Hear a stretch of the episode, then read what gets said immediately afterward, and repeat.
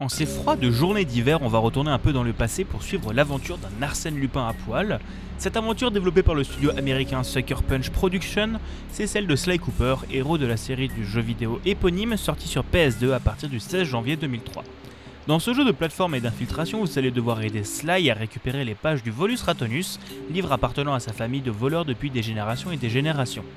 Ce fameux bouquin a été volé par les 5 maléfiques, les 5 plus grands criminels du monde entier, ayant tué au passage le père de Sly sous ses yeux pendant qu'il était caché dans une armoire.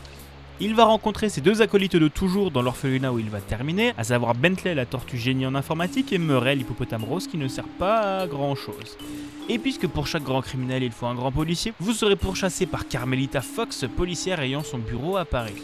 Vous allez donc pouvoir naviguer dans 5 zones différentes, s'orientant à chaque fois autour d'un premier niveau d'introduction, d'un hub central et ensuite de plusieurs niveaux classiques autour de ce hub central. Vous devrez récupérer dans chacun de ces niveaux des clés qui vous permettront d'arriver contre le boss de la zone, l'un des membres des 5 maléfiques. Vous pourrez aussi récupérer les différentes bouteilles contenant des indices dans chacun des niveaux pour débloquer une page supplémentaire du Volus Ratonus, vous apprenant une nouvelle capacité bien utile dans le niveau. Pour rentrer plus précisément dans le gameplay, il s'agit d'un jeu d'action plateforme dans la veine des Ratchet Clank, sauf que vous n'avez pas d'armes pour tirer que vous devez vous infiltrer. Vous allez donc devoir sauter de plateforme en plateforme esquivant les lampes, lasers et gardes faisant leur ronde.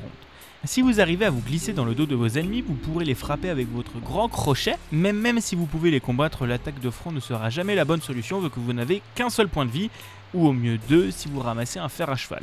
Vous pourriez vous dire que le jeu doit être bien rageant, mais les checkpoints sont plutôt réguliers et vous réapparaîtrez jamais bien loin de votre point de mort. Je vais tout de même parler de, pour moi, le point négatif du jeu, les niveaux bonus. Comme dans Spyro 3, ces niveaux bonus changent drastiquement du gameplay classique du jeu, mais sont moins bien exécutés que le reste et j'ai vraiment beaucoup de mal à les trouver sympathiques.